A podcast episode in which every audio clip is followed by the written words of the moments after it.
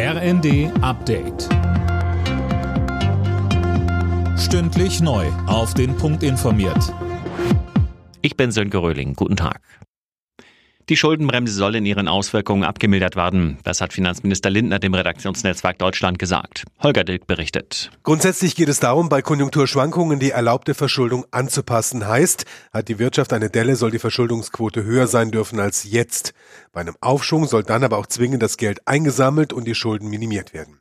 Eine generelle Reform der Schuldenbremse, die zusammen mit dem Urteil des Verfassungsgerichts gerade die Haushaltsplanung der Ampelkoalition erheblichen Verzug gebracht hatte, lehnt Lindner ab. Dafür gibt es im Bundestag und Bundesrat sowieso nicht die erforderliche Zweidrittelmehrheit. Nach der versehentlichen Geiseltötung im Gazastreifen ist das israelische Militär angewiesen worden, vorsichtiger zu sein. Die Armee hatte die drei Männer fälschlicherweise als Bedrohung identifiziert. Israels Ministerpräsident Netanyahu sprach von einer unerträglichen Tragödie. Verteidigungsminister Pistorius hat den Sparbeitrag der Bundeswehr zum Haushalt für das kommende Jahr als tragbar bezeichnet. Auf 500 Millionen Euro verzichten zu müssen, tue zwar weh, sagte der SPD-Politiker der Welt am Sonntag. Mit dem Kanzler sei aber abgesprochen, dass die Einsparung einmalig und nur für nächstes Jahr gelten soll.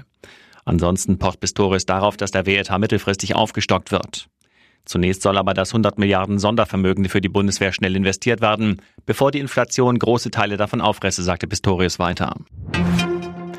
Mehrere Kellerduelle stehen heute in der Fußball-Bundesliga an. Mainz empfängt Heidenheim und Bochum trifft auf Union Berlin. Dazu noch die Partie Darmstadt gegen Wolfsburg. In der oberen Tabellenhälfte muss Dortmund in Augsburg ran und RB Leipzig empfängt im Abendspiel Hoffenheim. Alle Nachrichten auf rnd.de